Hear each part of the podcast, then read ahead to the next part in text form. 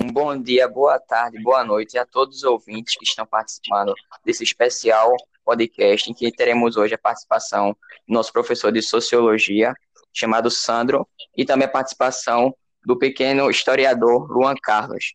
Para que Opa. vocês possam conhecer melhor o professor Opa. Sandro, eu dei o currículo dele, que é, do, que é formado por. Ele é doutorando em História pela UFPE, com a área de Sexualidade e Gênero, além de ser mestre graduado em História pela UFRPE, e atua como professor de História, ou de Sociologia, ou de Filosofia e Artes. Mas a gente vai fazer nesse podcast um sistema de perguntas sobre o sistema, o, o Renascimento Cultural, que foi um acontecimento artístico e histórico muito importante para o mundo ocidental. Primeiramente, Luan vai iniciar dando um, uma contextualizada nesse acontecimento e depois eu direi um pouco as características e em seguida vamos para as perguntas com a participação de Sá. É isso, mete bronca aí, Luan. Beleza, é, é o seguinte, o, o, o Renascimento teve início na Itália, mais funcional na Itália, é, e é o seguinte, no começo foi o seguinte, é, por conta que a Igreja Católica é, determinado estilo de vida das pessoas, como elas deveriam viver e tal, houve uma crise de, do, do, sistema, que na época era o sistema feudal. E aí, é, o, bom, é, os pintores Leonardo da Vinci, Donatello, Rafael e Michelangelo é, decidi, decidiram fazer um, um tipo de renascimento, os, os maiores pintores, sobre a, o seguinte: o homem agora seria o centro do mundo, é, seria mais ou menos o centro do mundo, que é diferente do, do de Deus ser o centro do mundo, que era determinado pela Igreja Católica. É, e bem, é, assim, sendo assim, o, assim, se ele poderia fazer qualquer coisa, nesse caso, assim, não qualquer coisa, algumas deveria fazer determinando com dogma, certo? Mas é isso. É, pode ir, Carlos.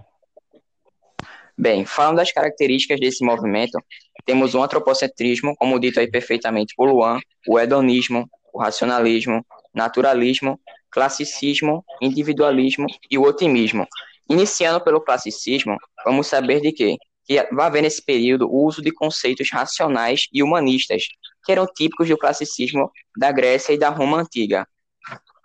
Especificando o antropocentrismo, como dito por Luan, e de maneira revisatória, teremos que o homem será o protagonista de suas ações, diferente do teocentrismo pregado pela Igreja Católica. E desse conceito já partimos para o hedonismo, em que os prazeres materiais e sensoriais seriam como prioridade. Teríamos que agora focar na vida terrena e não se privar para ter uma recompensa posterior em um outro plano, como dito pela Igreja, Católica. Além disso, temos o racionalismo, que era baseado na razão humana como principal assunto a ser explorado pelas ciências e artes, com busca para a observação da obtenção de várias informações sobre o, sobre o universo humano. Além disso, temos o naturalismo, que houve um questionamento pelos cientistas relacionados ao criacionismo. Houve muitos estudos para descobrir como realmente a natureza funcionava, como, como os ecossistemas, é, havia as relações entre os seres ali. O que isso trouxe otimismo aos europeus, e a população passa a crer no progresso e também na crença do, do, do individualismo. Além disso, podemos citar alguns artistas muito bons desse período: Leonardo da Vinci, Michelangelo, Botticelli e Giotto. E da parte dos escritores temos Dante e Camões. Além disso, esse período é dividido em três momentos: o Trecento, Quattrocento e Cinquecento, que tem características parecidas em geral. Dentre elas, o mecenato, que era o incentivo dos, novos, dos nobres mercadores à cena artística nesse período. E agora nós vamos para as perguntas para a imprescindível participação do professor Sandro. Primeira pergunta, Sandro. O senhor acredita que o Renascimento influenciou o Iluminismo? Primeiramente, muito obrigado ao Luan, a você, Carlinhos, pelo convite. Muito feliz, muito honrado com esse, essa, esse canal de vocês, que não é nem mais um projeto, né? Realmente é um canal. Eu acho que esse deve ser o décimo ou ou mais ainda, podcast que vocês estão fazendo. Então, fico muito feliz, todos com excelente qualidade, estão de parabéns por divulgar conhecimento. Bom, é, em relação à influência do Renascimento no Iluminismo, é, ela é fundamental. Como vocês muito bem falaram, o Iluminismo, o, o Renascimento, ele se baseia na razão. Né? Um dos pontos fortes do Renascimento é o contraponto que ele faz à fé católica, né? portanto, do clero europeu. Pensando nesse sentido, né, o iluminismo, como a gente vai ver mais adiante, que vai influenciar também a Revolução Francesa, o iluminismo se baseia na razão, na ideia de que somos todos iguais, na ideia de que é através, pela análise racional, que a gente chega ao bem comum.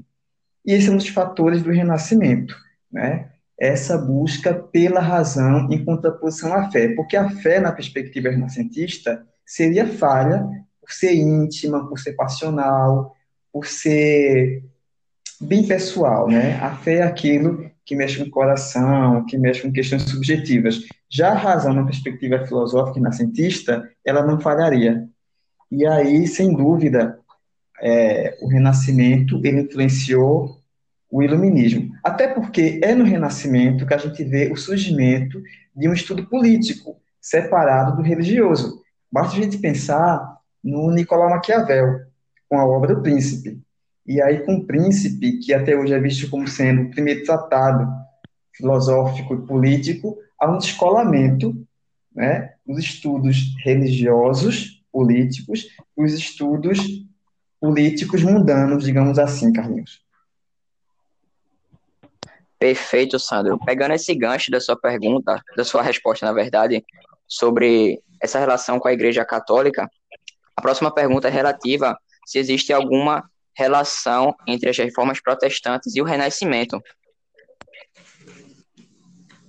Existe. Existe, ainda mais pegando esse caminho da, da razão. Né? Veja, é, pensemos o Renascimento não de forma isolada, mas como sendo um combo, eu costumo dizer que é um combo, como sendo realmente assim, um conjunto de acontecimentos que marcam a modernidade. Veja, nesse combo, nesse bloco que é a modernidade, a gente tem a reforma e a contra-reforma, nós temos as grandes navegações, né? nós temos o absolutismo monárquico, ou seja, nós temos uma série de fatores que propiciam o sentido da denominada modernidade. Nessa questão, nesse caminhamento sobre a relação entre a reforma, contra-reforma também, e renascimento, basta a gente pensar que o renascimento ele surge como sendo motivado pela razão e pela perspectiva científica. Então, renascimento, como o próprio nome já diz, é o renascimento dos estudos sobre o corpo humano, sobre o universo, sobre as artes de forma geral. E nesse sentido, ele vai alimentar muito forte a questão da reforma protestante, porque, veja, a reforma protestante, ela se baseia no princípio de que há questões terrenas e há questões divinas, e há que ter uma separação entre nos governos. E o Renascimento, ele vem nesse sentido. Então, com certeza, o Renascimento influenciou muito a reforma, porque pensemos, vou dizer mais uma vez, é, a modernidade como sendo um combo, como sendo um bloco de grandes navegações, experimentação, ciência, contestação da igreja, novas perspectivas nas artes.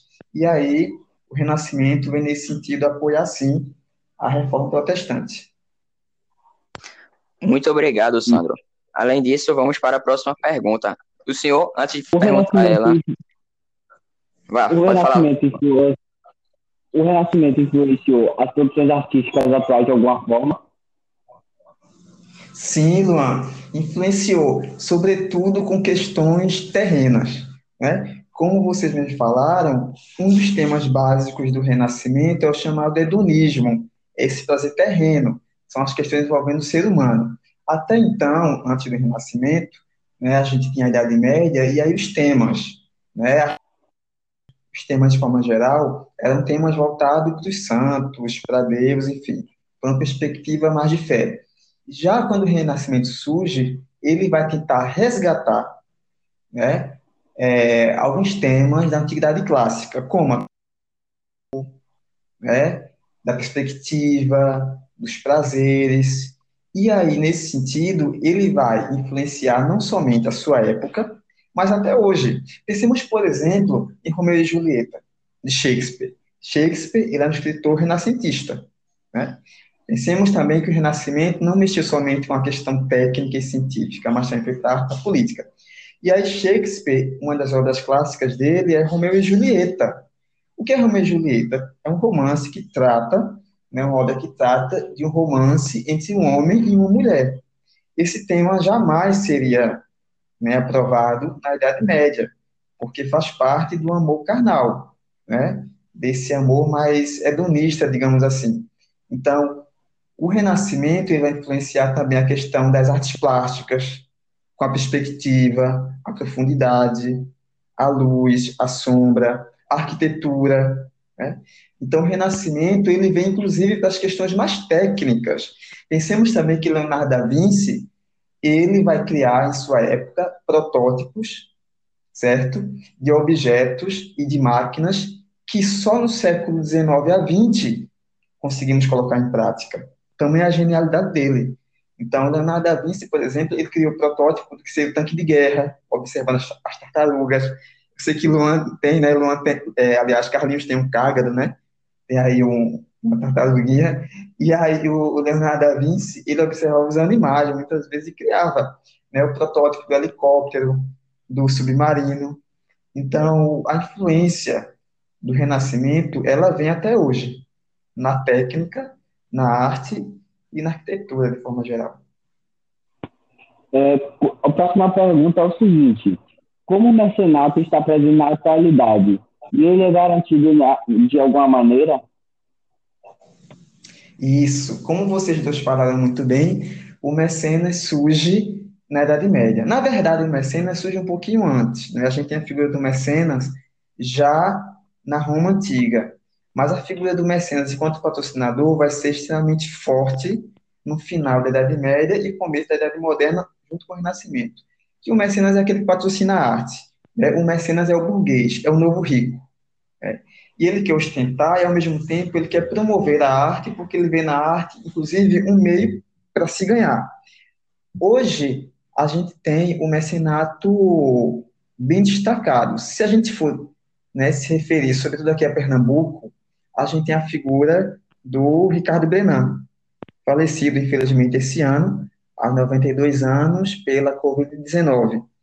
O Instituto Ricardo Brenan é um ótimo exemplo, não vou dizer nem pernambucano, mundial, porque o instituto dele é um dos melhores do, do mundo, é, é, comporta a Pinacoteca, que é a coleção de livros, é, a galeria, uma coleção de quadros, e comporta o seu castelo, né? Quem já foi a Benan sabe que a coleção dele é imensa, sem contar que aquilo que a gente vê na, nas exposições é só ponta do iceberg do que tem guardado no acervo particular do Instituto. E ele é um mecenas por quê? Ele era um rico empresário, né? então hoje quem mantém é a família, e o que ele recebia de, do valor de ingresso, por exemplo, não cobre nem o que se gasta em energia elétrica. Né? A coleção de Benan é incalculável. Então, quantas vezes o Ricardo Brenan, ele foi à Europa, em outros lugares do mundo, por exemplo, para comprar peças para serem expostas aqui. Então, a figura de mecenas, ela é bem presente hoje. Não é comum, certo? Mas ela é presente. E o Ricardo Brenan, sem dúvida, é o exemplo mais palpável de como é a população, de forma geral, pode se beneficiar do mecenas, já que o ingresso tem um valor muito baixo do instituto que ele criou. Ok, e é, indo para a próxima pergunta, o senhor acredita em limites para a arte? Hum, pergunta boa. pergunta boa, difícil de responder, porque eu posso pegar dois caminhos. Primeiro, a questão da criação. Em termos de criação, não há limites para a arte, porque não há limites para a mente humana. Né? Então, nesse sentido, a arte ela é libertadora e ela é extremamente criativa, não há limite. Mas em termos de execução artística, penso que há limites sim. Há limites, por exemplo, éticos. Né? Então, por exemplo, uma música um filme que faça apologia ao racismo, ou que faça apologia à tortura, ele deve ser censurado. Né? Independente disso, a gente vê também filmes, séries, novelas que tem que ter realmente classificação etária, classificação por idade, por conta dos temas abordados. Né? Então, é, a arte, no sentido da criação, da liberdade, do limite, ela vai por dois sentidos. Primeiro, né, que não há limite para a criação, mas há limite sim para a sua execução. Muito é isso, obrigado, Sandro. Muito obrigado. A gente te agradece em nome de toda a nossa produção, que é Carlos e Luan. E existem duas verdades no mundo. Luan, quer dizer, Sandro é uma enciclopédia e a gente te agradece por tudo, Sandro. Muito obrigado pela sua disponibilidade. Não é todo, todo, todo professor, todo profissional que abre o seu domingo para estar com alunos, né? É, em todas as dificuldades que os professores passam, muito trabalho. A gente agradece em nome de toda a nossa produção. Diz aí, Luan, se quiser falar alguma coisa. É, muito obrigado, Sandro, aí, pela, por, por ajudar a gente aí a, na nossa entrevista é, com o senhor aí, tal, convidando tudo mais tal. E é isso. O prazer foi meu, eu que agradeço. E eu admiro muito vocês por criarem esse canal, né, para ajudar tantas pessoas e saiba que eu estou totalmente disponível. Pode me chamar em outras ocasiões. Vou fazer questão de divulgar, já divulgo entre meus alunos de outros colégios, inclusive. Então, mais uma vez, obrigado e parabéns pela técnica, pela precisão e pela competência de vocês. Manda abraço aos dois. Muito obrigado, tá? Por nada, okay. esperamos na próxima. Valeu, galera. Falou. Valeu.